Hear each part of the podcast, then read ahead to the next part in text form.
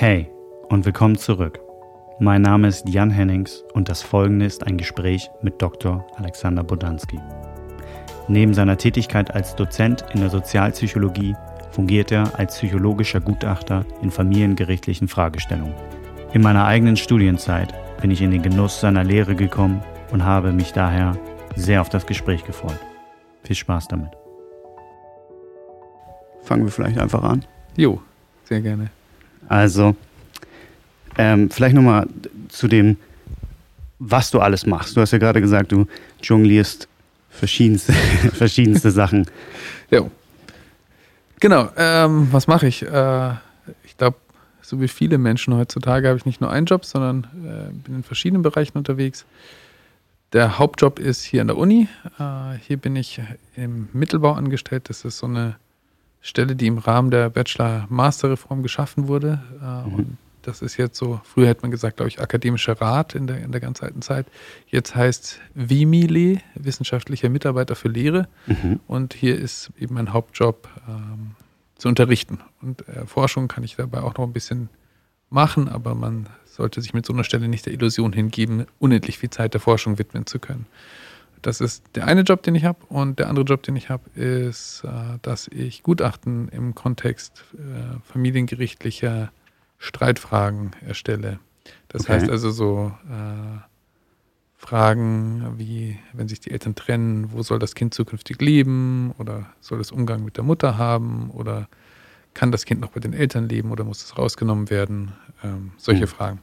Und äh, da das können die Gerichte nicht immer selbst entscheiden, beziehungsweise sie, doch, sie können es entscheiden, aber sie brauchen eben oft mehr Daten für die, um diese Entscheidung sinnvoll treffen zu können. Da ist es eben mein Job, eben ein Gutachten zu erstellen, um die Entscheidungsfindung des Gerichts äh, zu erleichtern. Okay. Ist es denn so, dass das Gericht immer ein Gutachten erstellt? Also wenn sich jetzt ein Paar scheidet und da ist die Streitfrage oder die Eltern werden sich nicht selber klar, wer, wer das Kind bekommt? Äh, also Wird oft, immer ein Gutachten also, erstellt? Oder? Es ist, also wenn sich Eltern streiten, dann oft kriegen die das ja selber hin, muss man ja auch sagen. Also die meisten Eltern kriegen ja. das geregelt. Ähm, und dann ist das so ein Eskalationsprozess, äh, bei dem oft erstmal versucht wird, ne, eine Anhörung zu machen, nochmal eine Vereinbarung zu treffen. Äh, es, es, gibt den Verfahrensbeistand oder die Verfahrensbeiständin, die dann vorbeikommt und mit den Eltern spricht.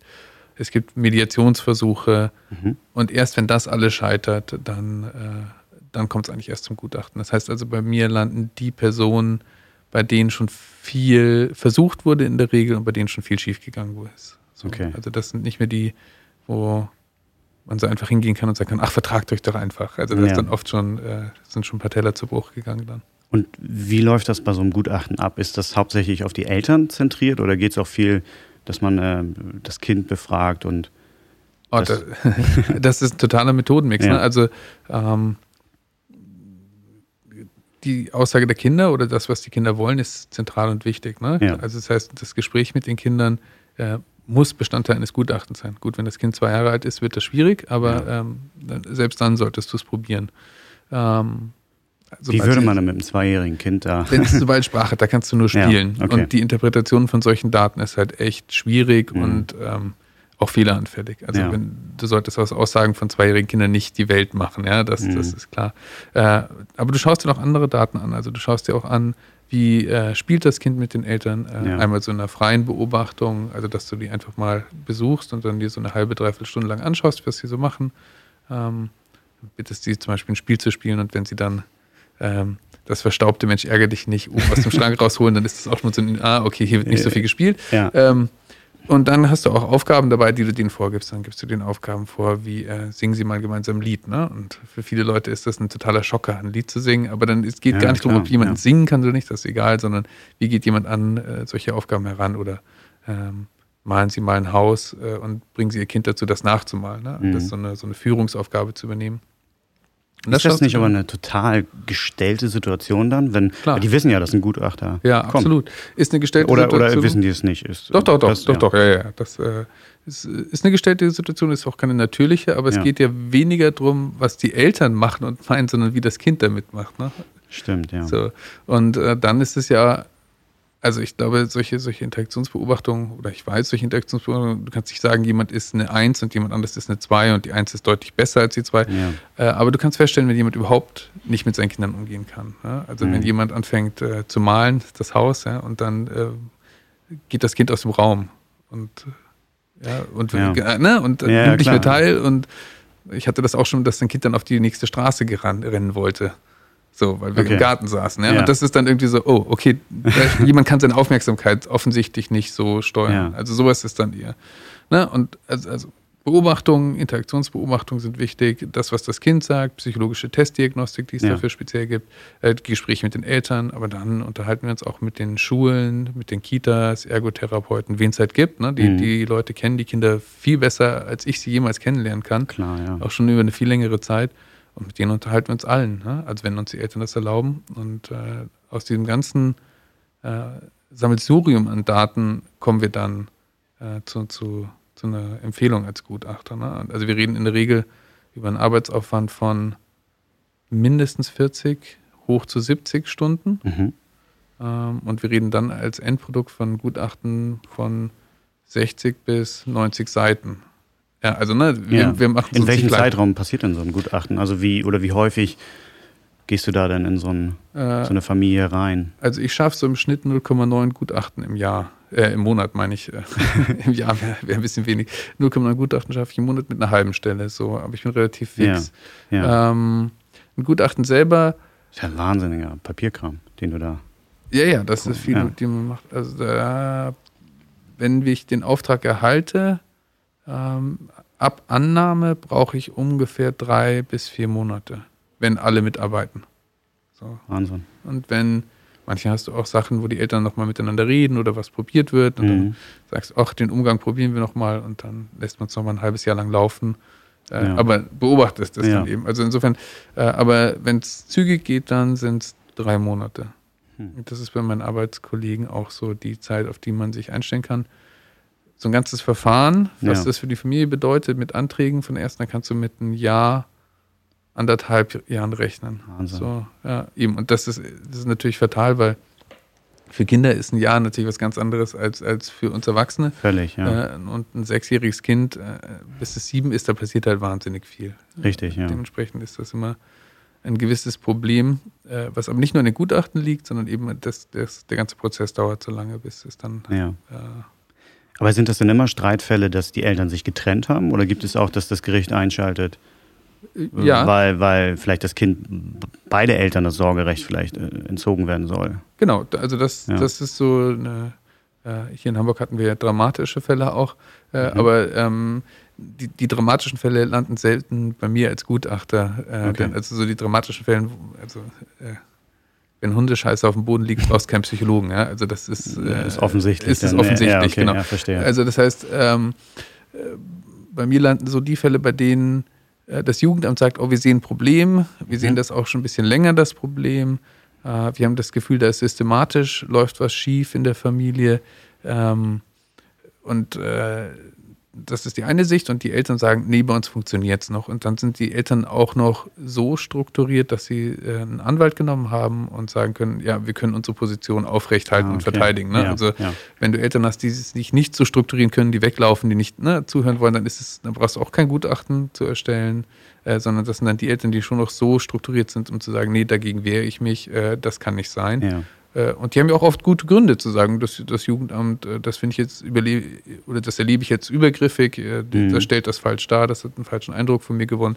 Und das kann ja durchaus richtig sein. So. Ja, genau. Ja, dass man da einen ganz anderen eigenen Einblick hat. Aber wann, ich bin da gar nicht so in dem Thema ja. drin. Kinder sind für mich noch recht fern. Aber Kommt irgendwann vielleicht, muss ja, aber nicht. Ähm, wie, Wann, wann kommen eigentlich so Fälle, dass das Jugendamt einschaltet? Ist das einfach mal, dass ein Anruf von den Nachbarn kommt oder, oder wie, wie kommt man überhaupt in das Vergnügen? Dass das Jugendamt, Jugendamt vor der Tür steht? Ja. Äh, also der, der Anruf der Nachbarn ist tatsächlich äh, mhm. eine Sache und äh, da kann ich nur sagen, der Anruf der Nachbarn ist nie verkehrt. Also das ja. klingt immer so nach Denunziantentum, aber das Jugendamt zu verständigen und sagen, boah, ich höre dort immer Geschrei, es geht dort irgendwie ab. Ja. Mach doch mal einen Hausbesuch. Also oft führt das gar nicht zu einer Herausnahme von Kindern, sondern oft ja. werden auch Hilfsmaßnahmen angeboten und sagt, oh, ihr habt hier ein Problem, Äh, können wir euch helfen? Wir können Mhm. jemanden vorbeischicken, der mit euch pädagogisch arbeitet. Na, also äh, oft ist das Jugendamt gar nicht in so einer bestraften Funktion, sondern in erster Linie in einer unterstützenden Funktion da. Okay, ja. Deswegen ist so ein Anruf gar nicht verkehrt und lieber einmal zu viel als einmal zu wenig. Ähm, die Anrufe sind das eine, in der Regel sind es aber eher Kita und Schulen dann, ne? die so, ja. st- ständigen Kontakt und häufigeren Kontakt mit Kindern haben, auch ein bisschen mehr Einblick haben Mhm. und die dann äh, erste Meldungen abgeben ans Jugendamt und sagen, "Puh, mir ist aufgefallen, die Mutter kommt immer jeden Morgen mit einer ganz schönen Alkoholfahne hier an. Das alleine Ja, würde ja. noch nicht raus, ne? Und jetzt fängt sie auch noch an, das Kind zu schreien. Und das Kind hat auf einmal blaue Flecken, die wir uns nicht so ganz erklären können. Äh, ja. Ja. so, ähm, Ist vielleicht nicht auf dem Spielplatz nur hingefallen. genau, Kinder haben immer blaue Flecken, das alleine sagt nichts, genau in dem. Alter, äh, aber eben in, in, in so einer Gemengelage. Und dann würde, würde die Kita zum Beispiel sich ans Jugendamt wenden und das Jugendamt würde dann eben da drauf gucken. Hm. Und problematisch sind halt jetzt in, in Corona die Fälle, bei denen es halt keine dritten Personen mehr gibt. Also die Kinder, die jetzt nicht mehr in die Kita Stimmt, gegangen ja. sind oder nicht in die Schule gegangen sind im Lockdown und die in Familienstrukturen drinstecken, die ein bisschen äh, strukturschwächer sind, äh, für die ist das problematisch. Ne? Also weil da hast du diese ganzen Gefahrenmeldungen nicht mehr. Es Mhm. gibt keinen, der mehr drauf guckt äh, in die Systeme. Und äh, da kann relativ viel passieren. Also wir erleben es gerade in der Praxis, wir haben sehr, sehr, sehr viele Anfragen. Also noch mehr als sonst. Wahnsinn. Jetzt im Nachgang, weil jetzt, wenn die Kinder wieder in die Schule gekommen sind oder in die Mhm. Kita, na, da passiert auf einmal ganz viel und dann oh, wird festgestellt, oh, da lief einiges falsch. Da saßen die man, Leute eng man hat es aufeinander. ja auch äh, häufiger gelesen, dass so häusliche Gewalt oder, oder sonst, man, man kann sich ja vorstellen, wenn man auf einmal wieder mit seiner Familie tagelang auf engstem Raum da zusammensitzt, das, das weiß nicht, äh, gibt ja Situationen allein an Weihnachten, was da alles manchmal passiert. Ja. Und dann jetzt bei, bei solchen Ausnahmezustand, dann ja, die Hölle was, sind was, immer die was anderen. macht das so sozial? Was, was würde der Der Sozialpsychologe, Sozialpsychologe dazu dazu sagen? sagt, naja, Ja. äh, räumliche Enge ist äh, ein Faktor, der, der Aggression begünstigt. Ne? Also Ja. wir wissen, äh, die gleiche Situation in der räumlichen Enge führt dazu, dass Menschen aggressiver werden. Hm. Äh, hinzu kommen dann noch Gefühle von Hilflosigkeit, ausgeliefert sein Ja. äh, und dann eben aber auch dysfunktionale Familienstrukturen, die eben dann äh, durchgehend präsent sind. Also du kommst Ja, ja, du kommst ja nicht mehr raus, du hast ja nicht die acht Stunden Schule und dann kommst du nach Hause, hast dann zwei Stunden dysfunktionale Familie, sondern du hast einfach nonstop. Plus die Eltern waren auf einmal äh, mit anderen Rollenaufgaben konfrontiert. Auf einmal mussten die die Hausaufgaben ihrer Kinder kontrollieren. Ja. Also ähm, auch in funktionalen Familienstrukturen Hm. äh, mit den Kindern zu lernen, mit den eigenen Teenagern zu lernen, ist eine ganz schöne Herausforderung. Ja, das glaube ich. Also wenn meine Vor allem Top- die Eltern sind vielleicht selber noch damit konfrontiert, dass sie die Genau. Arbeit vielleicht verlieren oder selber äh, mit dem Geld auf einmal anders handhaben müssen und ja. Absolut. Ja. Dann hast du eben eine Gemengelage an, an, an, an Stressoren, die dazu führen, dass eben äh, die Belastung steigt der Eltern. Und wir wissen, wenn die Belastung immer höher wird, dann wirkt sich das eben negativ aufs Kindeswohl aus. Dann kann es eben schneller Mhm. zu Misshandlungen kommen.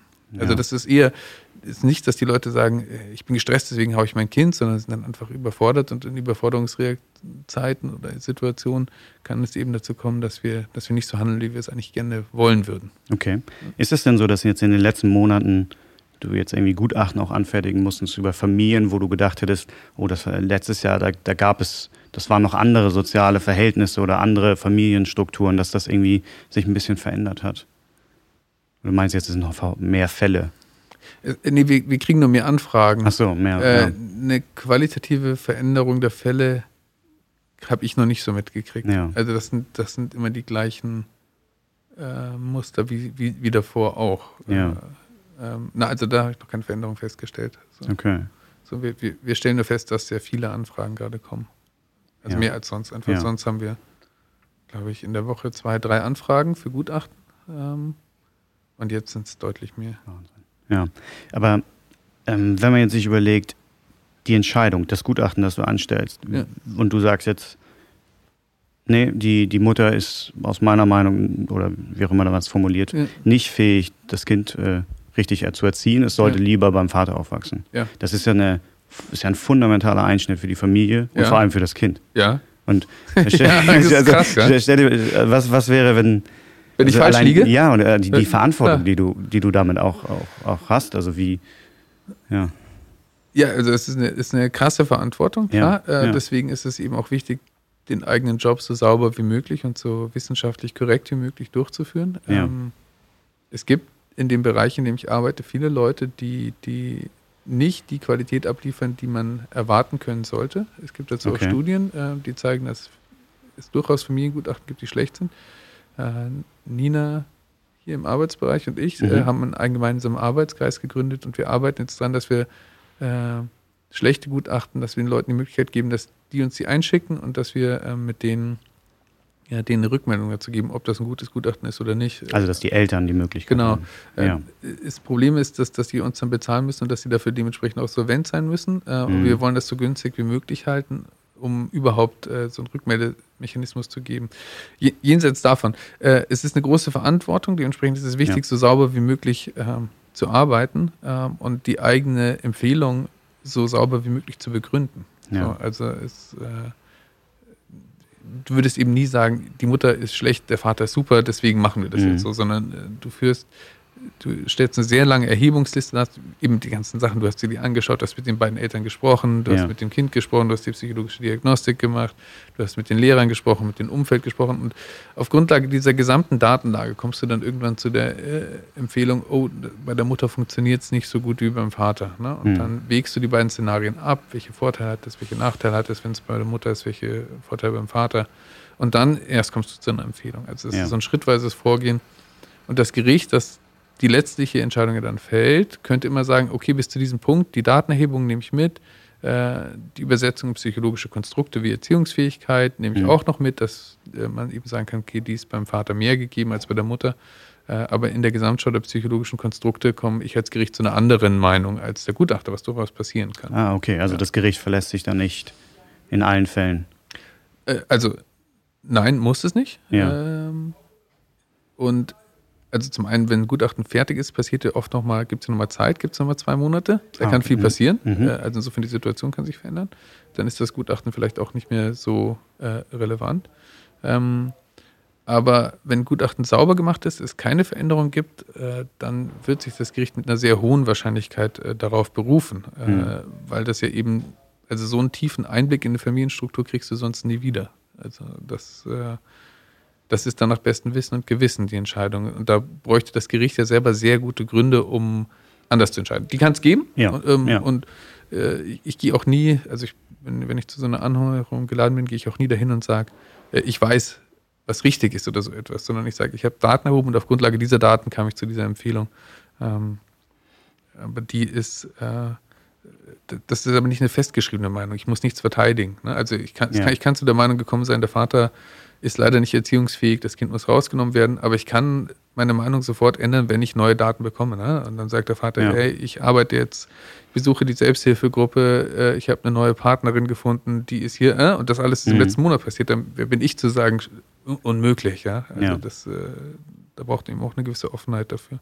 Sind denn solche Streitfälle immer sowas, die Entziehung wird, äh, die Erziehung wird komplett entzogen?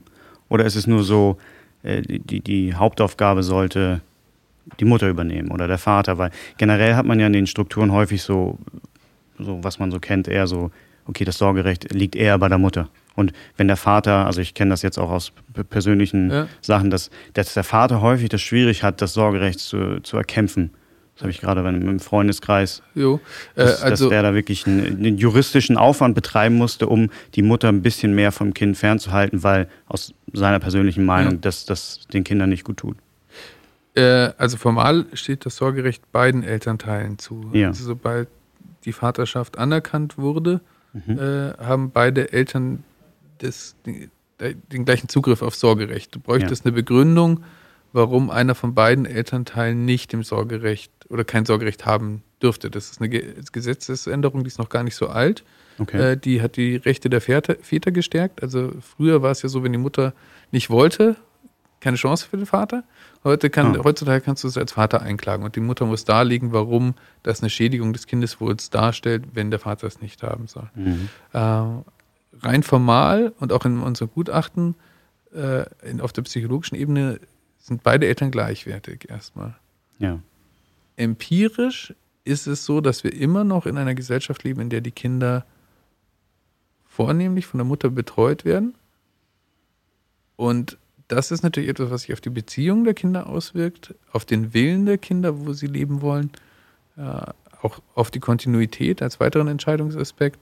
Äh, und das sind natürlich gewichtige Faktoren, die dann eben, wenn du eine Empfehlung geben sollst, wo soll das Kind leben, durchaus eben empirisch häufig für die Mutter sprechen. Aber nicht darum, ja. weil, weil sie ethisch besser sind oder weil die Mutter besser ist als der Vater oder so etwas. Das, ja. das ist nicht, sondern weil sie aus dem Erleben des Kindes zentral oder empirisch häufiger relevant sind. Ja. Äh, und der Kampf, jemanden rauszuschmeißen aus dem Sorgerecht, ist berechtigterweise schwierig. Äh, denn, also die Schwelle dafür ist relativ hoch. Du musst äh, darlegen, warum das Sorgerecht bei der anderen Person eine Schädigung darstellt für dein ja. Kind. Und diese, Schädig also diese Schädigung ist relativ schwierig, weil Sorgerecht klingt immer sehr, sehr viel oder sehr, sehr groß, aber letztlich geht es darum, wird das Kind geimpft? Hm. Ja, so eine Grundsatzfrage. Ähm, wie sieht die medizinische Versorgung aus? Auf welche Schule geht's? Ja. ja. Also, oder in die Kita. Aber das sind so große einzelne Fragen, die im Alltag ja wenig präsent sind. Das heißt, das stimmt, äh, wenn, ja. wenn, wenn meine Frau das Sorgerecht, also wir leben zusammen und sind verheiratet, aber ne, wenn, die, wenn die das Sorgerecht gegen mich anders ausüben wollen würde, hm. ähm, könnte die das im Alltag sehr schwierig. So, und äh, das Erziehungsrecht liegt dann immer in der Regel bei der Person, bei der das Kind gerade ist. Ja? Also, Stimmt, ja. Also wenn du mit deinem Kind andere Regeln hast, was Fernsehkonsum ist, als dein Partner, hey, äh, das ist keine Frage des Sorgerechts. Ja? So, solange du jetzt, und dann kannst du sagen, solange du mit Filme in der jeweiligen Alterskategorie anschaust. Ja, ja das, das, das stimmt, ja. Ähm, also insofern Sorgerecht ist schwierig, jemand rauszukicken. Auf der anderen Seite ist das Sorgerecht auch relativ unwichtig, muss man sagen. Äh, weil eben zwar große Entscheidungen damit verbunden sind, aber die ganzen Alltagsentscheidungen, die ja letztlich das Kind formen, mhm. die die Menschen zu dem machen, was sie dann sind, äh, die sind davon gar nicht betroffen. Aber ist das nicht manchmal bedingt? Also jemand, der das Sorgerecht oder dem das entzogen wurde, äh, ist da nicht der Kontakt dann auch automatisch weniger oder, oder ist das gar nicht miteinander groß verbunden? Äh, sagen wir es mal so, die Person, die das Kind betreut, wird in der Regel auch das Sorgerecht haben. Ja. Äh, das muss aber gar nicht der Fall sein. Also das Sorgerecht könnte auch dem Jugendamt als dritter Person übertragen sein. Mhm. Ähm, und die gibt es dann Pflegeeltern zum Beispiel. Das heißt dann, die Pflegeeltern ja. kümmern sich ums Kind, haben aber gar nicht das formale Sorgerecht, sondern müssen das mit dem Jugendamt absprechen. Ähm, Sorgerecht selber und Kontakt, also das, das, Recht auf Umgang hat nichts mit dem eigenen Sorgerecht zu tun. Okay, ja. Also du könntest, hast immer ein Anrecht darauf, dass der Umgang zu deinem Kind stattfinden sollte, wenn es eben nicht Gründe gibt, die dagegen sprechen, auch wenn du kein Sorgerecht hast. Ja. So, und du brauchst nicht das Sorgerecht zu haben, damit du den Umgang zu deinen Kindern haben kannst oder damit das Kind auch bei dir mal leben kann, eine Zeit mhm. lang. So. Wenn es dann eben aber formal bei dir leben soll und den Lebensmittelpunkt und die Mailadresse haben soll, dann brauchst du das Aufenthaltsbestimmungsrecht. Also, oder, oder die andere Person muss es eben sagen, ist okay, dass es dort lebt. Ja, okay. Und wenn es keine Streitpunkte gibt, dann ist das ja auch, also in den meisten Familien wird es ja einvernehmlich geregelt. Also insofern, ja. da brauchst du, die, die, juristischen Begriffe brauchst du ja erst, wenn äh, die Leute sich streiten und nicht einig sind. So. Ja, verstehe. Ähm, ich habe gerade gedacht, wenn die, die Rolle jetzt, die der Vater einnimmt bei der Erziehung, mhm. die Rolle, die die Mutter einnimmt, die, wenn jetzt das Sorgerecht irgendwie abgesprochen wird durch solch ein Gutachten und dann entzogen wird, ähm, was, was macht das denn eigentlich mit dem Kind, wenn es potenziell dann vielleicht, auch wenn wir jetzt gerade gesagt haben, das muss nicht unbedingt zusammenspielen, mhm. äh, wenn dann das Kind trotzdem betreut, aber wenn man vielleicht die, die Vaterfigur oder die Mutterfigur denn entzieht, ist da, kann man da irgendwie sehen, dass das Auswirkungen hat auf das Kind oder dass die Entwicklung sich verändert, wenn man dem einen oder anderen Part das zuspricht? Also allein das Sorgerecht dürfte, also der, der mhm. das formale Sorgerecht dürfte wenig mit dem Kind machen. Okay. So, also das ist ja ein Rechtsbegriff, der für, für ein Kind unerheblich ist. Also ja. auch nicht spannend. Ähm, Problematisch ist es, wenn es sich in die Lebenswirklichkeit des Kindes übersetzt. Also wenn der Entzug des Sorgerechts eben dazu führt, dass dann der Kontakt weniger ist oder gar kein Kontakt mehr. Und da wissen wir, das ist ein Risikofaktor. Also Kinder, die ihre äh, Forschung gibt es vor allem zu Vätern, äh, die ihre mhm. Väter nicht sehen, das ist ein Risikofaktor und der sich negativ auch auf die eigene Entwicklung auswirken kann oder ja. das Risiko erhöht, dass es dann eben zu psychischen Erkrankungen nachher im Leben kommt. Also so.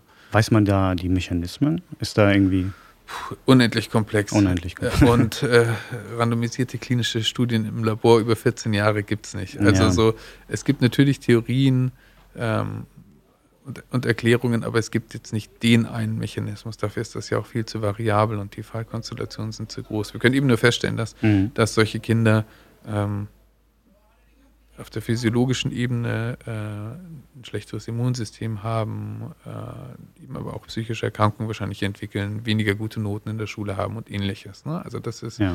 äh, das allein, dass, dass der Vater genau. eine besondere Rolle einspielt. Ist das vergleichbar? Also dass der raus ist. Ja, dass der raus ist.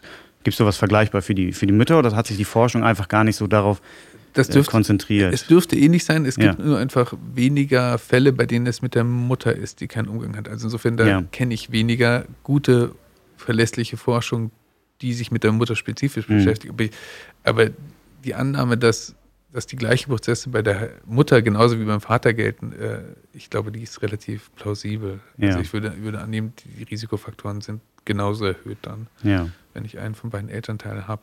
Das kann immer kompensiert werden. Also ne, Kinder, die ihre äh, Eltern verlieren, müssen keine psychische Erkrankung haben. Wenn die in einem guten Umfeld aufwachsen, wenn es eine liebenswerte Oma gibt, die das übernimmt, dann können die Kinder auch ganz gesund und na natürlich mhm. aufwachsen. Manche Kinder brauchen nicht mal die Oma, die sind so resilient, so äh, auf irgendeine Art und Weise geschützt, in ihrem Leben gesegnet, dass die auch so durchkommen. Also das, äh, ja. es, ist kein, es ist keine Wenn-Dann-Mechanismus, sondern nur, nur eine Wahrscheinlichkeit, die sich erhöht oder die, die äh, sich gegen dich dann aussprechen im Leben.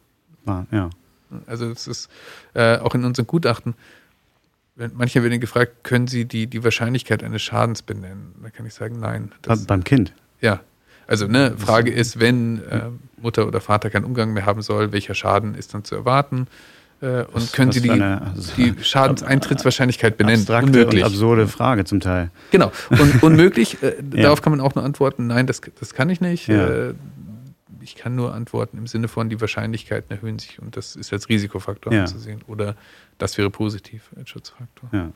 Sind denn solch, äh, um darauf zurückzukommen, so Gutachten eigentlich Gibt es da Schemata, an die man sich halten muss? Sind das so Fragekataloge jo. oder? Ja.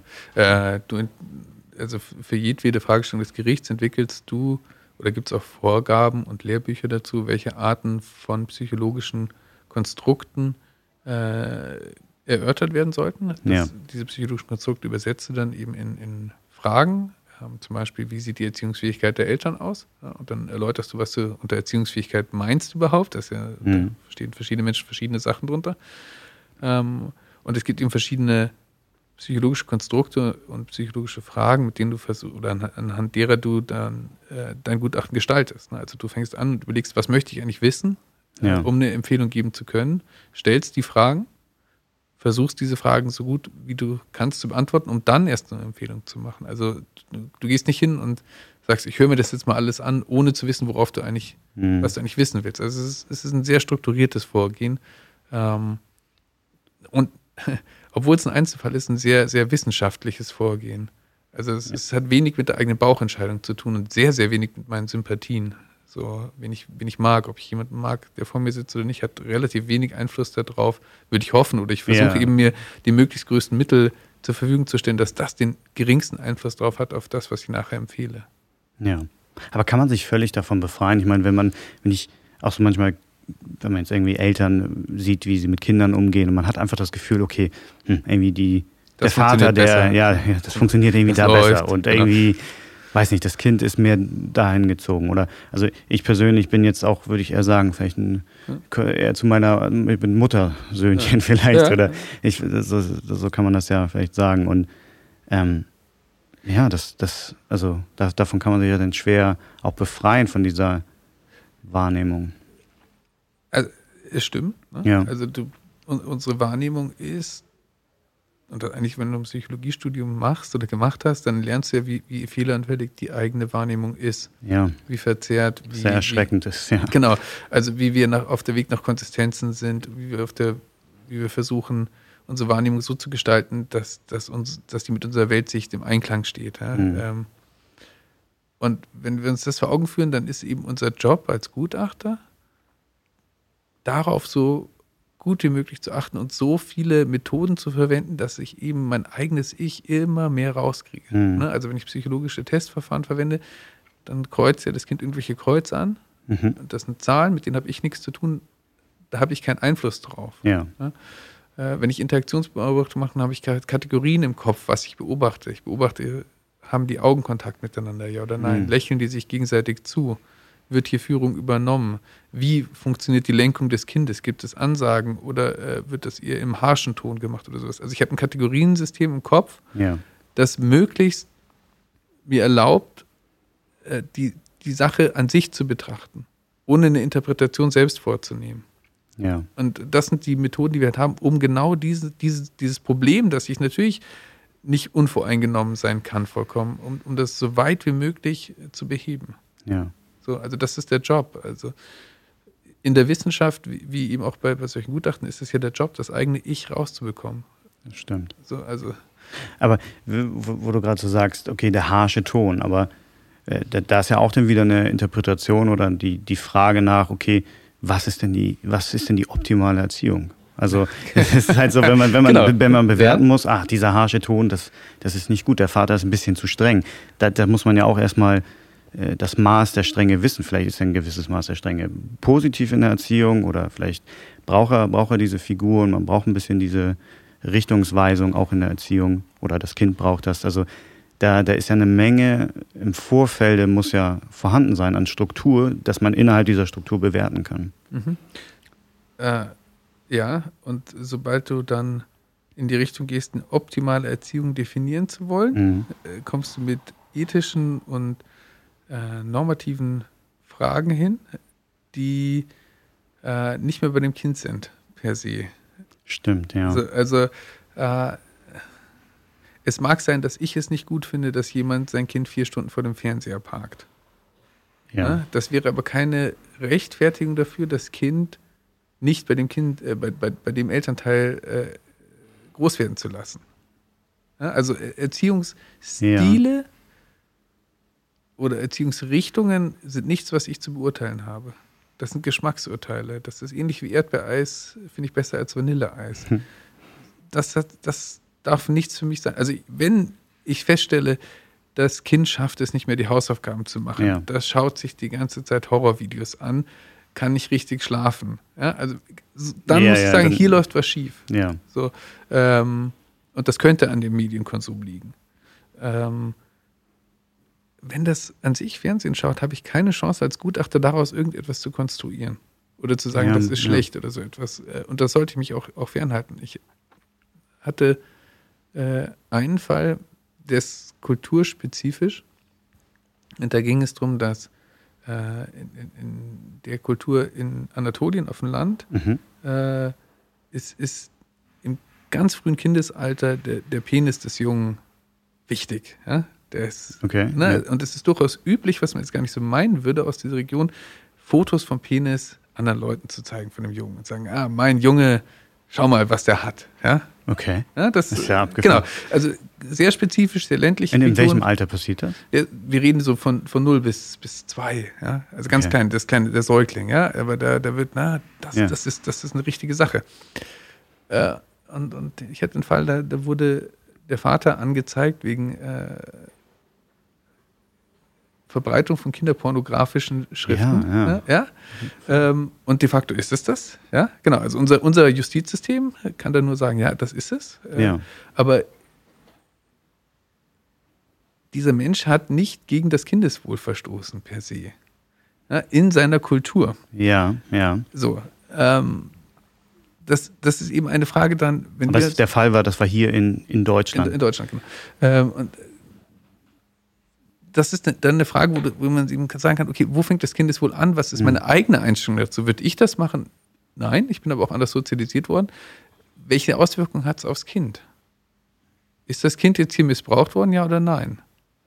das ist unfassbar schwer zu beantworten. Unfassbar schwer. Ich meine, genau. ich mein, wenn, wenn das Kind natürlich äh, in Deutschland dann aufwächst mit den Normen, die wir hier in Deutschland haben und dann wahrscheinlich rückblickend dann anschaut und vielleicht nicht, nicht das von den Eltern so übernimmt, dass es selber bei deinem Kind äh, solch Fotos anfertigen würde, würde es denken, Papa, was, was, was, was hast du da gemacht? Du hast mich ja, bloßgestellt oder, oder Genau. ich meine, ich weiß ja nicht, wo diese Fotos gelandet sind am Ende, aber Genau. Äh, Also ich will gar nicht zu, zu Nee, tief in also, nee. ne? Äh, aber ähnliche Sachen haben wir auch, wenn wir unsere Kinder bei Facebook reinstellen.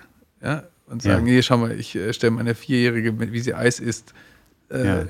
Das, Das- Kind wird ja das nicht verstehe gefragt. ich auch nicht. Genau, das verstehe ich nicht. Äh, aber, aber es würde ja nicht rechtfertigen zu sagen, äh, liebe Leute, alle, die ihre Kinder auf Instagram hochstellen, mhm. bitte ähm, gebt das Sorgerecht ab. Das funktioniert ja eben nicht. Ne? Äh, ja. und, und, auch, und das sind dann eben so Grenzfälle, bei denen es sehr, sehr, wo man nicht sagen kann, äh, also wo, wo, du dann diese Geschmacksurteile oder diese ethischen Urteile oder gesellschaftlichen Konventionen, ähm, wo du die eben hinterfragen musst und sagen musst, okay, sind, ja. die, sind die jetzt wirklich für das Kindeswohl wichtiger oder ist das Aufwachsen beim eigenen Vater nicht vielleicht wichtiger? Also musst du ja. auch dann abwägen, was ist die größere Schädigung für das Kind? Nicht aufwachsen mit dem eigenen Vater versus es gibt ein paar Bilder von dir, wie du als Säugling nackt da bist also ich glaube von fast jedem Kind, also bei mir, es gibt auch noch Videos, wie ich in der Badewanne rumgespielt habe. Also das ist genau. so wahrscheinlich so der, der, Klassiker, wo ich mit meiner Schwester in der Badewanne saß. Richtig, so. genau. Und äh, wo, wo ich gerade drüber nachdenke, Instagram, also in Deutschland ist mir es nicht so aufgefallen, aber ich folge einigen aus, aus Skandinavien mhm. und auch da, die, die dann Kinder kriegen und die haben auch vermehrt halt oder Bilder von ihren Kindern auch in, in, in solch Klar. sehr obszöneren Darstellung, wo, die also wo, wo die, ja, genau. ja, und genau. obwohl das, ja, das gar nicht bedacht ist. Also vielleicht ist das ja auch in, ich meine, in dem Fall war es, glaube ich, direkt Schweden. Ja, und das ist, ja auch, ist ja auch, eine, eine Kulturfrage. Also ja, in Deutschland genau. sind wir ja relativ offen. Unsere Kinder dürfen ja nackt rumlaufen. Ja. ja in den USA. lass nicht nur die Kinder, auch nicht die Erwachsenen. Nee, genau. Lass mal deine Kinder ja. nackt im Garten bei dir rumlaufen, durch den Rasensprenger. Äh, also und das ist eine Kulturfrage. Das ist aber keine Frage, die vom Kindeswohl ausgeht. Und mhm. jemanden, die Kinder wegzunehmen, weil sie nackt durch den Rasensprenger draußen im Sommer laufen, die Vierjährigen, äh, fände ich schwierig. Absolut, ja. So, äh, wann, also, ne, das, das ist, wann, das sind ja bei Extremfällen eben, wann fängt, wann fängt Missbrauch an äh, und was ist noch normale kulturell akzeptierte Sache? das geht Hand in Hand. Ja? Also die Verletzung der Grenzen äh, erlernen wir ja auch über unsere Kultur, um zu sagen, okay, mhm. das war jetzt ein Übergriff, der nicht zu rechtfertigen ist. Das hat ein Tabu gebrochen, das ja. es bei uns in der Gesellschaft gibt. Und in einer anderen Gesellschaft mag das anders sein. Ja. Da, da sind die Tabus eben auch andere. Ich meine, das fängt ja absolut da an, sobald irgendwie die Eltern handgreiflich werden. Oder, oder wo, wo gerade, wo wir bei diesem Bild sind, dass die wirklich pornografisches Material der Kinder anfertigen. Und vielleicht, es kommt ja auch darauf immer an, wer der Betrachter davon ist. Wenn er jetzt das Foto aus dem kulturellen Aspekt macht, um zu zeigen, dass der Sohn, ich ja. weiß nicht, sehr, sehr mächtig ist, genau. dann äh, ist es, hat, es was, hat es was äh, anderes, als wenn die Bilder halt in Foren gepostet werden, die halt äh, pädophilen genau. Content verbreiten. Ne? Dann, das ist, dann ist der. Dann ist es relativ eindeutig. Ja. Ähm, dann, dann, brauchst du aber auch nicht drüber diskutieren, was Nein. da passiert. Dann ist es auch keine Kulturfrage. Das ist ja in, eigentlich in allen Kulturen äh, verboten oder, oder ein Tabu, weil es eben massive Störungen bei den Kindern verursacht. Ja. Also, genau, also das ist dann aber auch, das sind wir dann in Extrembereichen, die relativ eindeutig zu klären sind. Ja. Wo, wo, wo es auch keine Abwägungen mehr, mehr gibt. Also gehe ich davon aus, dass die dass dieses Tabu in, in, vielen Kulturen anders war. Ja. Ähm, mit, mit dem Schlagen mit den Kindern, da müssen wir gar nicht weit weggehen, da müssen wir nur in der Zeit ein bisschen zurückgehen. Also die Ohrfeige als probates Erziehungsmittel haben du und ich nicht mehr erlebt. Nein. Aber eine Generation vor uns, anderthalb Generationen vor uns, war die Ohrfeige noch okay. Hm. Und in anderen Ländern ist es immer noch so, dass mal Schläge halt okay sind. Und auch die, ich arbeite ja dann auch in solchen Gutachten mit anderen Eltern zusammen und frage auch immer nach deren, äh, wie, wie, die äh, groß geworden sind. Und, und, die sagen, ja, ich wurde auch geschlagen, aber das war okay. Es war bei allen Kindern so. Wenn wir Mist gemacht haben, war halt klar, wir wurden, werden jetzt geprügelt. Ja. So ist nichts, was ich meinen Kindern jetzt weitergeben möchte. In der Regel haben das die Leute reflektiert und sagen, es ist jetzt nicht so toll und auch nicht so sinnvoll. Ja. Aber, aber äh, nachträglich bin ich meinen Eltern deswegen nicht böse, weil haben alle so gemacht. Alle ja. meine Freunde haben das Gleiche erlebt. Ist jetzt nicht schön, aber ist auch nicht gut. Sollte, möchte ich nicht weitergeben, aber das war damals akzeptabel. Mhm. So. Und, und das ist eben eine Konvention und ich finde auch zu Recht haben wir die Konvention geändert und sagen, das soll nicht und jemand, der seine Kinder schlägt, begeht eine Straftat. Ich, ich stehe da voll dahinter. Ähm, also man kann das objektivieren. Wir, wir wissen, nach. also es gibt einfach Studien, die zeigen, dass Kinder, die geschlagen werden, eben äh, eine schlechtere Entwicklung haben, als Kinder, ja. bei denen das nicht der Fall ist. Selbst so. wenn es nur solch maßende Sachen sind wie eine Ohrfeige. Also solch. Ich würde sagen, eine ja. Ohrfeige ist schon sehr schwierig, daraus ein Trauma abzuleiten. Ja. Genau. Ähm, also wir wissen einfach, dass, dass, dass es nicht sinnvoll ist, die eigenen Kinder ja. zu schlagen und, und, dass es auch nicht hilft und in der Erziehung nicht sinnvoll ist. Aber, äh, es, aber es würde eben nicht rechtfertigen, den Leuten abzusprechen, dass sie unfähig sind, ihre, ihre Kinder zu erziehen. Ja? Also mhm. eine Ohrfeige oder das Geben von Ohrfeigen, so, so, so schrecklich das ist, als Tatsache alleine reicht das nicht, um jemanden aus einer Familie herauszunehmen. Also selbst nicht, wenn es frequentiert, täglich passiert. Es hängt immer davon ab, ja. was sonst noch ist. Ja. Also das ist ja nur eine Date, die du hast, die du zu beurteilen hast, wo du sagen kannst, die ist nicht gut. Das Kind funktioniert super in der Schule, das Kind fühlt sich da wohl. Du musst mhm. dir mal überlegen, die Intervention ist ja nicht umsonst. Die Intervention kostet das Kind ja wahnsinnig viel. Nimm das Kind aus ja. der Familie raus, Stimmt. es verliert ja, seine Lebensweltbezüge, ja, es verliert seine Schulbezüge, seine Freunde. Das sind riesige Kosten. Also deswegen, die, eine Ohrfeige ist mistig und du kannst daran arbeiten und kannst sagen, okay, wir können, wir können ein, ein Anti-Aggressionstraining machen, wir können eine Familienhilfe einstellen, wir können versuchen, die Stressoren des, der Eltern zu reduzieren, sodass die weniger häufig überlastet sind. Du kannst an viel noch arbeiten mhm. und du würdest nicht sagen, uff, das alleine ist ausreichend, um ein Kind rauszunehmen. Ja. So, also so, schle so schlecht das ist. Nee, genau. nee ab, ab, absolut, ja. Aber es ist ja interessant, wie sich das denn so gewandelt hat. Ich meine, mein, mein Opa hat mir auch erzählt damals, es war in der Schule, nicht nur im Elternhaus, sondern genau. da, da kannte er noch den, den Rohrstock. Bambo, ja genau. Den, genau, auf die Finger. Auf die Finger, ja. ja. Und dass das ja äh, sich dann vielleicht mehr in die Familie verlagert hat, dass kein anderer das durfte, aber jetzt glücklicherweise vielleicht auch äh, völlig verschwunden ist. Also für mich genau. gar keine Rolle gespielt hat. In, und ich, ich würde auch nicht bei meinen, bei meinen Kindern in solchen Maßen. Nö. Würden wir alle hoffen, dass wir das nicht tun. Ja. Genau. Also wir wissen ja selber nicht, wie wir in Überforderungssituationen reagieren, was dann bei uns rauskommt. Das stimmt. Ähm, aber wir würden hoffen, dass wir das nicht tun. Ähm, und das zeigt eben einen gewissen kulturellen Wandel, ich würde sagen auch einen gewissen kulturellen Fortschritt, den wir haben. Mhm. Ähm, es zeigt aber auch, dass kultureller Fortschritt eben immer immer ein brüchiges Eis ist äh, und, und, immer wieder neu erarbeitet werden muss. Und der nächsten Generation muss dieser Fortschritt über weitergegeben werden. Ja. Also, so, sonst kann das auch schnell wieder in die andere Richtung gehen. Das stimmt. Gibt es dafür Beispiele? Jetzt, äh, bei, bei, Kindern fallen mir keine direkt ein. Ja. Ne? Aber dass, dass gewisse Erziehungsmethoden ja immer wieder Wellen unterliegen, äh, dass so anti-autoritäre Erziehung immer mal wieder hochkommt und, und dann aber wieder dann auch ins Gegenteil umschlägt, Kinder brauchen klare Grenzen und Strukturen. Ähm, das, das, das sind immer so Modeerscheinungen. Ja. Also wer, die Ratgeberliteratur zur Erziehung ist ja unendlich vielfältig und füllt meterlange Bände. Äh, aber auch da gibt es immer wieder Moden. Und also, da bin ich jetzt nicht so bewandert, aber ich wäre eine spannende Frage für Abschlussarbeiten. Arbeiten ja. Sie mal die verschiedenen Modewellen der Erziehungsratgeber ja. raus, was so gerade anliegt. Also, aber, aber gibt es gerade so ein, ein, eine Thematik, ich, was ich vor ein paar Jahren nur so äh, als ich mich ein bisschen damit beschäftigt habe, gesehen habe, einfach diese Frage, okay, man sollte, wenn man Spiele spielt und Fußballspiele, Sportspiele, wir hören auf, Tore zu zählen. Das demotiviert die Kinder. Das, das war das so quasi, das war das, das Letzte, was mir so im Kopf war, dass man halt aufhört, die so Punkte zu zählen. Alle, alle sind Sieger. Alle sind Sieger. Alle sind die Sieger. Ja, ähm, das, also das, wäre eine Geschmacksfrage, ob, ob man, ob man ja. das so machen möchte ja oder nein.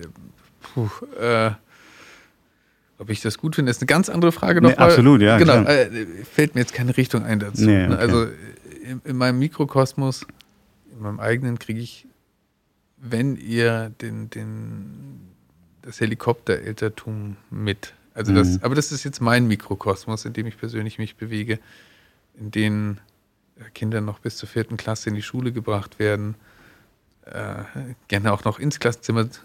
Das Einzige, was gut ist an Corona, sagen auch die Lehrer, ist, dass ja. die äh, Eltern jetzt die Kinder vor der Schule abgeben müssen, nicht mehr ins Klassenzimmer bringen. Ja.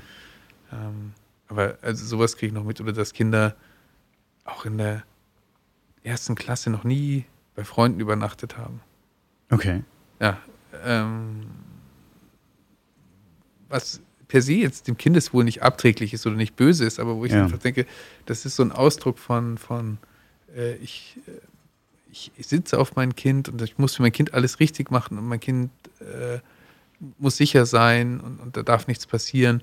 Äh, und da wird den Kindern oft weniger zugetraut und auch wenig Mhm. Frustration zugetraut. Obwohl die Intention am Ende ist ja wahrscheinlich gut. Also die Eltern wollen ja absolut das Äh, Beste fürs das Kind. davon würde ich ausgehen. Also Aber- ich habe ich hab auch noch keinen Elternteil getroffen, auch in meiner Gutachtertätigkeit, auch Eltern, bei denen viele wahrscheinlich sagen würden, das sind schreckliche Eltern, aber ich habe Ja. noch keinen Elternteil getroffen, das gesagt hat, ich will nicht das Beste für mein Kind. ja. Also so, ähm, dass Menschen, die das, das nicht sagen, sind extrem selten. ja. Und das sind dann auch psychiatrische Abgründe, Mhm. die im Alltag nicht, nicht vorkommen. Also die meisten Menschen wollen was Gutes für ihr Kind. Äh, Es sind ja eher dann die falschen Mittel, die dafür gewählt werden oder die eigenen Unsicherheiten oder eigenen Ängste, die, die sowas dominieren und nie böser Wille. ja.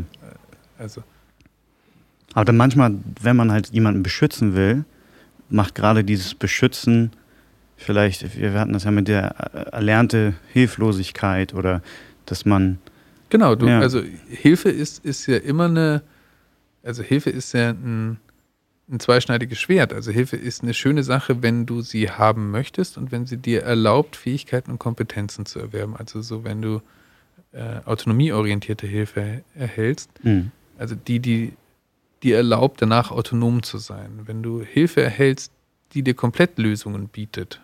Ich, Ja. bind dir, ich bind dir jetzt immer die Schuhbänder selbst. Äh, Dann musst du es nicht verbinden, dann, dann wirst du es nicht lernen. Ja, Da hast du immer gebundene Schuhe und das ist schon praktisch, stimmt. aber du ja. bleibst immer in der Abhängigkeit. Und Hilfe selbst stellt auch immer, also ist, ist eine Handlung, die eine hierarchische äh, Situation herstellt. Also der, die Hilfe, Hilf, Hilfegebende dominiert in dieser Situation oder ist hierarchisch höher als die Person, die Hilfe annehmen muss oder darf oder kann. Ne? Ähm, deswegen ist Hilfe geben, klar, mit einer guten Intention und gut Ja. gemeint in der Regel, äh, aber es ist für die Person, die Hilfe erhält, nicht unbedingt positiv. Ähm, Sofern sie sie nicht wirklich äh, Genau. annehmen kann und braucht. ja, beziehungsweise wir, wir, wir würden es auch als übergriffig empfinden. Ja, Also wenn mir jemand, äh, wenn, wenn mir jemand im Alltag Sachen abnehmen wollen würde, die ich selber machen kann, dann ist Mhm. das übergriffig. Ja, also dann würde ich auch sagen, äh, nee, mache ich selber. Ja, also das ist, ähm, wenn ich, ich bin jetzt nicht so groß geworden, dass ich in Hotels immer äh, einchecke, aber in, in besseren Hotels übernimmt dir jemand das Koffertragen für dich. ja. Genau. Ähm, das ist eine total nette Sache. Wenn, die, wenn die Koffer schwer sind, aber definitiv. Richtig, genau. Aber ich überlebe das immer, oder ich erlebe das persönlich immer als übergriffig. Ja, da, äh, meine Kompetenz wird hier in Frage gestellt, meinen eigenen Koffer zu tragen. Ja, Ja, ich weiß, das ist ein soziales Spiel, ich kann es abstrahieren. Absolut, ja. Aber an sich würde ich sagen, ist jetzt überhaupt nicht notwendig, dass, Ja. dass das jemand macht. Ja. Oder äh, jetzt bin ich zum Glück noch so jung, dass mir das noch nicht passiert ist, aber wenn ich jetzt in den Bus steige und jemand würde aufstehen und sagen, wollen Sie nicht sitzen? Das ist immer eine schwierige Situation. Genau. Also manchmal, man meint es ja dann auch nur gut. Und Absolut. Dann, und dann, ich hatte schon Situationen, dass die Person sehr freudig das angenommen hat, Absolut, schön. aber ja. andernfalls, dass sie, ich das Gefühl hatte, ich habe sie gerade dadurch ein bisschen verletzt. Klar. Und ich sehe das auch bei meinem, bei meinem Großvater. Ich probiere mich dann mal ein bisschen zurückzunehmen, aber gerade meine Mutter, Ja. wenn wir irgendwo, denn, also mein Großvater ist jetzt 90, und wir irgendwo runtergehen, sie merkt, er schwankt so ein bisschen, Mhm. dann ist sie sofort da. Und dann denke ich auch manchmal, hm, ist, äh, wie, wie empfindet er das gerade? Möchte, möchte er das? Oder hat man dann auch das Gefühl, dass man vielleicht ihm einfach dann so diese Selbstständigkeit mehr und mehr entnimmt? Das ist, finde ich, ein ganz schmaler Grad, der, der schwierig abzuwägen ist. Das ist genau dieses Ding. Ne? Also mit, mit deiner Hilfeleistung nimmst du jemanden sehr einfach die, die eigenen Mündigkeiten, die eigenen Kompetenzen. Ja, und das kann eben verletzend sein. Also wenn man das Gefühl hat, ich bin nicht alt, ich kann auch selber stehen, ich möchte nicht als alt wahrgenommen werden oder als alt und gebrechlich, dass ich Hilfe Ja. benötige, dann ist das, äh, ist, die, ist das Angebot von Hilfe, so lieb das gemeint wird, eben eine, eine Verletzung oder eine Kränkung. Hm.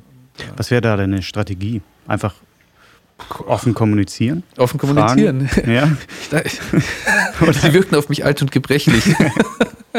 genau. ähm, ich glaube, das, es gibt nicht die Strategie, sondern Ja. äh, und ich glaube eben in vielen Fällen, du hast ja auch gesagt, sind die Leute total dankbar, wenn du Hilfe Ja. anbietest. Und ich würde auch sagen, äh, die Zurückweisung von Hilfe freundlich akzeptieren und sagen, stimmt, okay, ist okay. Na, Ja. Ich wollte es nur angeboten haben. So, Ja. äh, ich glaube, und, und, und selber davon nicht betroffen So für einfach die Intention äh, genau, positiv darstellen. Genau, die, nochmal sagen, ich wollte es ich, ich, Ja. das, ich wollte es angeboten haben. Tut mir leid, wenn ich sie äh, damit riskiert habe. Ja. Ich, ich glaube, das, äh, ich glaube, damit kommt man ganz gut raus. Ja. Aber, aber Hilfe ist eben nicht, nicht immer so nett, wie man, wie man meint. Mhm. Das kommt nicht immer so nett drüber. Und äh, wir kommen über die Eltern drüber, Eltern, die ihren Kindern sehr, sehr, sehr viel helfen. Die Helikoptereltern. Genau, die hindern sie eben potenziell eben auch am Erwerb von äh, Selbstständigkeit, eigenen Kompetenzen, Selbstvertrauen in die eigenen Fähigkeiten. Ne? Das, das sind die Sachen, die sie den Kindern dann eben abnehmen Mhm. und die die Kinder nicht erlernen können. So. Ist es jetzt über dein, wie du gerade meinst, Mikrokosmos hinaus, gibt es da irgendwie schon so, so Studien oder Richtungen, wo man sagt, okay, irgendwie die Selbstständigkeit geht in der heutigen Generation verloren? Äh, ja, es gibt, es gibt Studien dazu, noch nicht sehr viele und noch nicht, nicht sehr ausufernd. Und da muss man auch sagen, ist dieses, äh, die, die, dieses Überbehüten ja etwas, was nicht in, in der gesamten Gesellschaft so geleistet wird, sondern das ist ja äh, ein gewisser, gewisses Klientel, ein gewisses soziologisches, meistens besser gebildet, ein gewisser finanzieller Hintergrund ist auch noch vorhanden, äh, die das überhaupt leisten können. Ja. Äh, andere, andere Eltern, bei denen würden wir uns wünschen, dass sie mehr in die Richtung gehen, äh, die haben darauf keine Chance. Ja? Also das ist ein gewisses Klientel, äh, meistens nur ein Kind oder zwei maximal, ähm, bei denen das überhaupt dann auch geleistet werden kann. Ja. Ähm, also ich würde da nicht von einem gesamtgesellschaftlichen Trend ausgehen. Okay. Aber es gibt Studien dazu, ähm, die, das ist aber alles noch sehr rudimentär und am Anfang, die, die tatsächlich zeigen, Kinder, die äh, alleine zur Schule gehen, haben danach mehr Selbstvertrauen und dann auch in den, äh, nachher im Studium sind die sogar besser. Also es gab so Langschnittsuntersuchungen. Äh, ähm, Gibt es aber noch sehr rudimentär. Ja. Aber es ist auch nicht die. Also Aber die Hypothese an und für sich ist gar nicht so unklar. Also es, wenn, man, wenn man überlegt, wenn das mit Selbstständigkeit irgendwie korreliert, dass, genau. dass, dass das irgendwie auch auf andere Lebensbereiche übertragbar ist. Das, Ja, also wir wissen eben, dass Selbstwirksamkeitserwartungen, ne, also die, Mhm. die Erwartung, dass wenn ich etwas mache, ich etwas bewirken kann in meinem Umfeld, das ist der Brennstoff, auf dem wir funktionieren. Und wenn ich das Menschen nehme, hm, dann komme ich eben schnell in solche erlernte Hilflosigkeitskreisläufe und äh, dann eben auch schnell in, in Depressionen zurecht, weil ich mich eben als, als nicht mehr als nicht mehr agierend in der Welt erlebe, sondern nur noch als passiv rezipierend ja. deswegen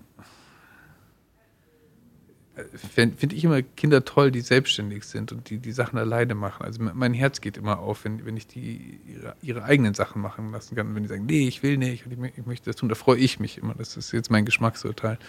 Ähm, weil ich denke, die haben eine gute Chance, viele Selbstwirksamkeitserwartungen zu bekommen. Mhm. Ne? Und, und Kinder, die leistungsfähig sind und stark sind und die dann immer nur gesagt sind, ja, du bist schön oder du bist klug oder so etwas, ja, die, die kriegen ja immer nur die, die Rückmeldung dafür, dass sie irgendetwas sind. Ja? Nicht, dass sie Ja. etwas machen können. Also so die Rückmeldung, Ja. du bist ein, du bist ein, du kannst super arbeiten. Wenn du dich, wenn du dich reinkniest, du kannst so viel bewirken. Das sind eigentlich so Rückmeldungen, die, die ich versuche meinen Kindern zu geben, weil das die Fähigkeit ist, die sie nachher brauchen. Die sollen nicht lernen, ich bin schlau, ich kann Schach spielen. Ja, Mhm. sondern, hey, du hast dich wirklich in das Schachspiel reingearbeitet und jetzt kannst du gut Schach spielen. Nicht, du bist ein guter Schachspieler oder ein Genie Ja, oder irgend so ein Quatsch. Ja, das ist ja, das hilft dir ja nachher nicht. Ja, also, äh, wir haben ja in der Gesellschaft viele Leute, die viel, viel schlauer sind als ich. Ja, wenn, wenn, wenn die, die einen riesigen IQ haben. Und, und, äh, und IQ ist halt nur eine Fähigkeit, die, die, oder eine abstrakte Fähigkeit zu denken, die erst, erst gekoppelt mit Selbstwirksamkeitserwartungen Ja. und noch vielen anderen Variablen wirklich wirksam werden kann. Also jemand zu sagen, du bist schlau, heißt nichts. Ja? Du schaffst es, ein schlaues Produkt zu entwickeln. Wahnsinn. Ja? Ja, ja. Also erst im Handeln. Das, das andere sind, sind Zuschreibungen, die auch hemmend sein können. Jemand, der als sehr, sehr schlau angesehen wird, der muss die ganze Zeit was Schlaues auch produzieren. Furchtbar anstrengend. Absolut, ja. Weil allein die, die Erwartungshaltung, die sich damit Genau. aufbaut, ja. Ja. Anstatt zu sagen, hey, da hast, da hast du richtig was Schlaues gemacht, ja, das, das ist eine tolle Sache. Ja, und das danach, da bist du gestolpert, das war toll, Patrick. So, okay, ja, genau. Ja. Aber das hat nichts mit dir zu tun. Also, das Mhm. ist, es hat nichts mit deinem Charakter zu tun, sondern das, was du selber daraus machst in der. Welt.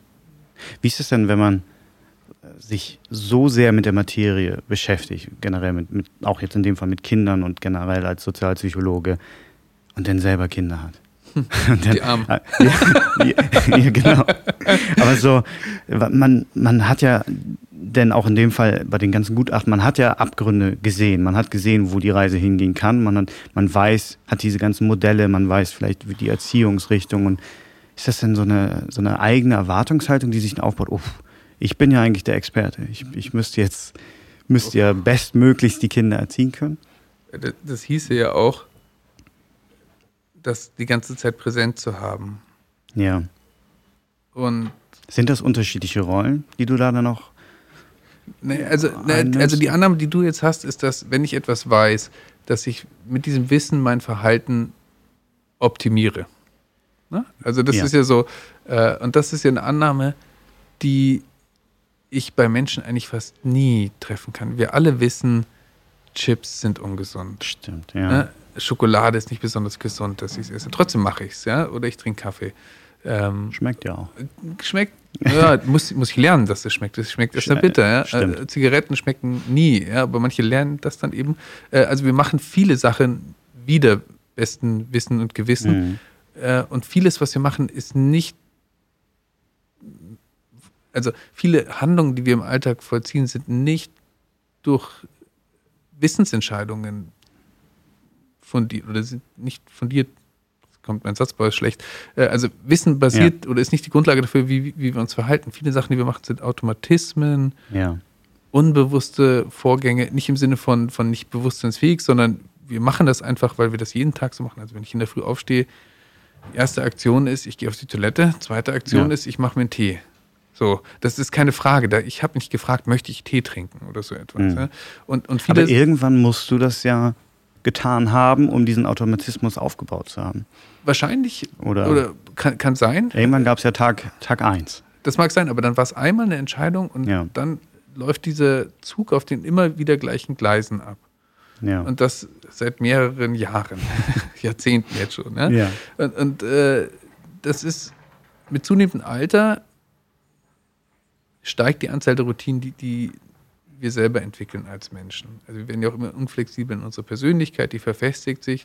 Wir gehen in die Situation immer ähnlicher heran, sodass viele unserer Ist das Handlungen immer nur nachteilig oder ist es auch so, weil vielleicht die, die, die Routine ist ja, nimmt ja absolut viel auch kognitive Last ab, weil, ja. wir, weil wir nicht mehr so viel nachdenken müssen. Und Absolut. ich meine, wenn unsere Routinen sich so gut und positiv gefestigt haben, werden wir vielleicht auch die immer immer besser. Genau, die funktionieren, die erleichtern ja. das und die erleichtern mir meine Aufmerksamkeit äh, frei flottieren zu lassen. Richtig. Podcast zu hören, während ich koche. Ne? Also genau, also ja. das, sind, das sind Fähigkeiten oder Automatisierung ermöglicht eben eben die äh, Freischaltung der eigenen kognitiven Ressourcen für andere Sachen.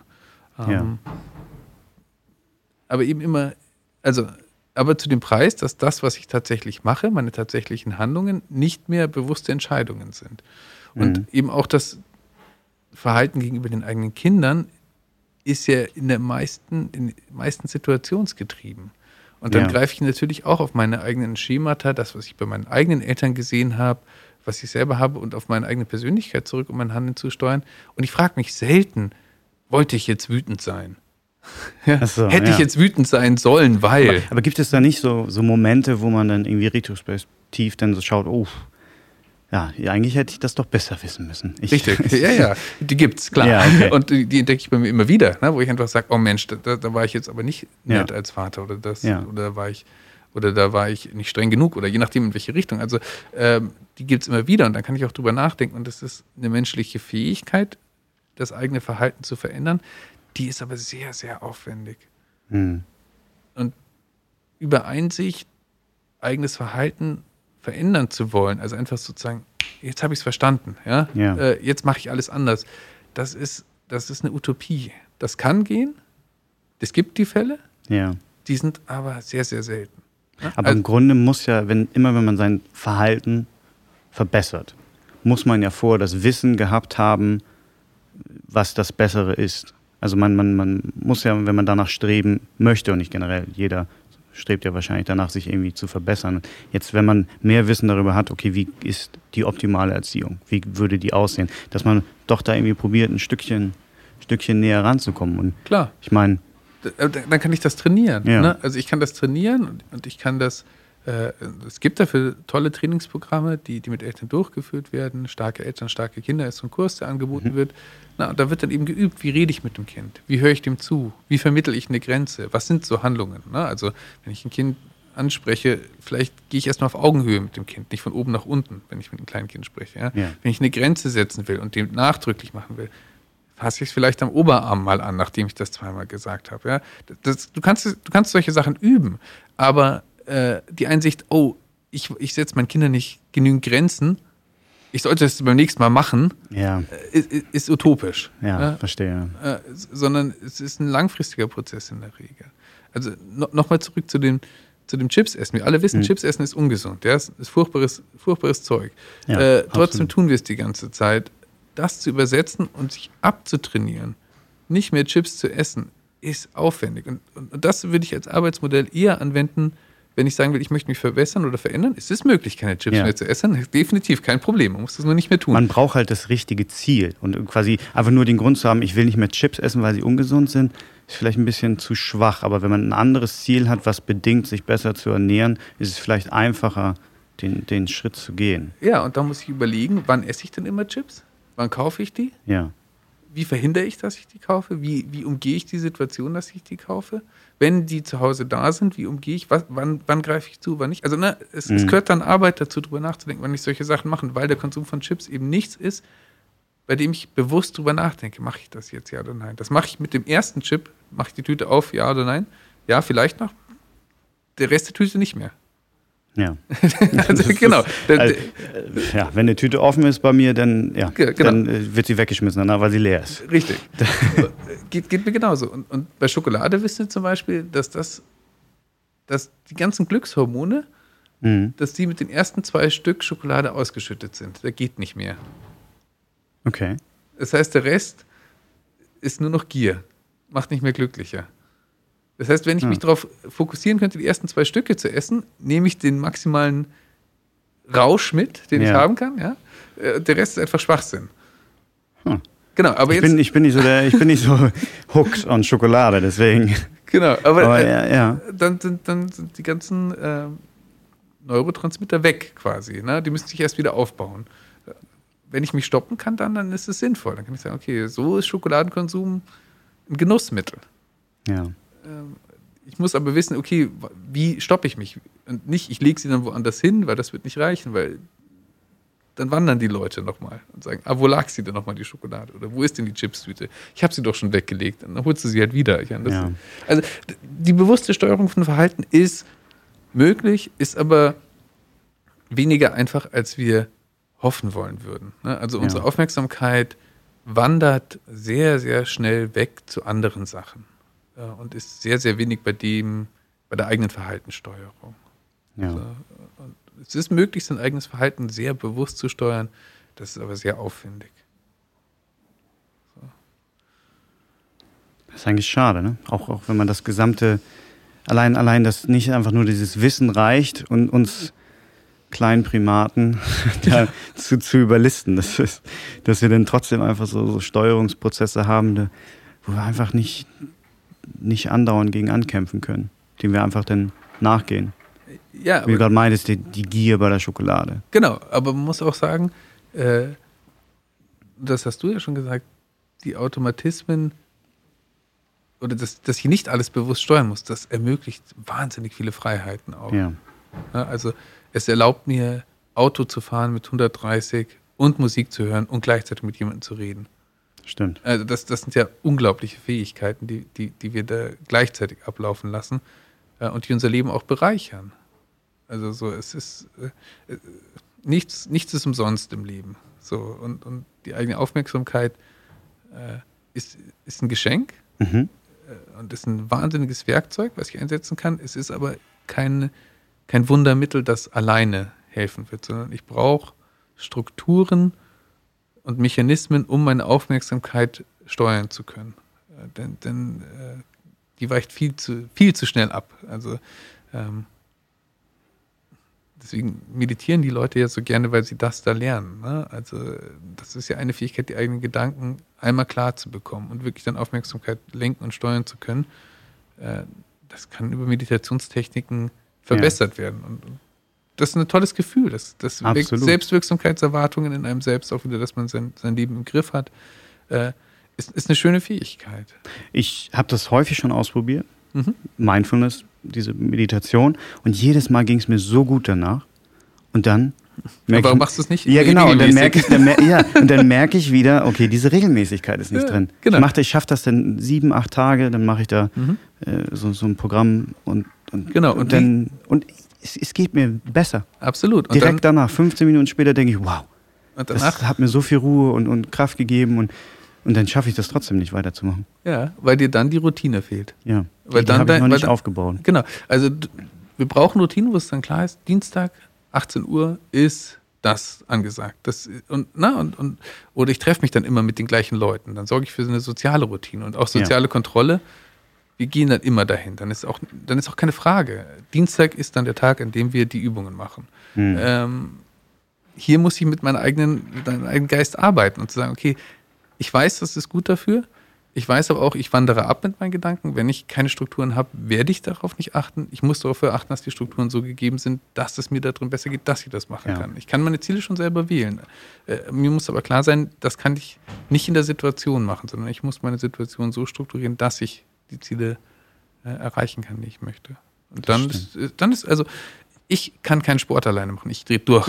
ja, ich ich, ich schaffe das eine Woche lang. Ja? Klimmzüge mache ich. Ja. Geil. Ich, ich will jetzt 50 Stück machen. Irgendwann ein großes Ziel. Da fange ich mal an, heute mit fünf. Morgen mache ich vielleicht fünfeinhalb. Am 50 am Stück. Das ist mein Ziel. Also, ich fange heute mit fünf an, wenn es gut läuft. Und morgen vielleicht fünfeinhalb. Das ist mein Ziel. Ja, meinst du, das halte ich länger durch als drei Wochen?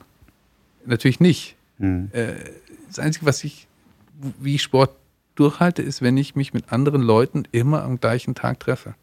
Es funktioniert ja. für mich so. Weil es dann für mich keine Frage ist, Donnerstag ist Fußballtag. Ist ganz klar. Ich spiele ja. Fußball. Ja. So, und ich freue mich die ganze Woche drauf und ich weiß, die anderen erwarten, dass ich da bin. Die können nicht ohne mich spielen. Also ist es für mich keine Frage mehr. Ja. Aber jetzt dieses Wissen darüber hilft dir, dein Verhalten zu verändern. Genau. Dass du, dich, dass du selber weißt, okay, das ist der Punkt, der mich motiviert. Wenn ich wirklich Sport machen wollen würde, ja muss ich mir eine Sportgruppe für mich suchen als Alexander, mit der ich regelmäßig Sport machen kann, weil ich kann mich nicht darauf verlassen, dass ich es alleine machen werde. Ja. Also funktioniert, ist aber Arbeit dann. Absolut, ja. genau. Ich, äh, ich weiß, wir haben jetzt eine Stunde. Du, du deine Zeit ist genau, äh, sehr, sehr kostbar. Naja, nicht kostbarer als die von anderen Menschen auch, aber, aber genau. Deshalb äh, möchte ich dich gar nicht äh, groß weiter beanspruchen. Vielen, vielen Dank dafür. Ich, ich glaube, ich hätte noch weiter mit dir reden können. Jo, aber ich glaube, ist doch ganz gut so. Eine Stunde reicht ja, am Anfang zu absolut. Äh, vielen, vielen Dank auf jeden Fall. Wunderbar. Danke auch fürs Gespräch.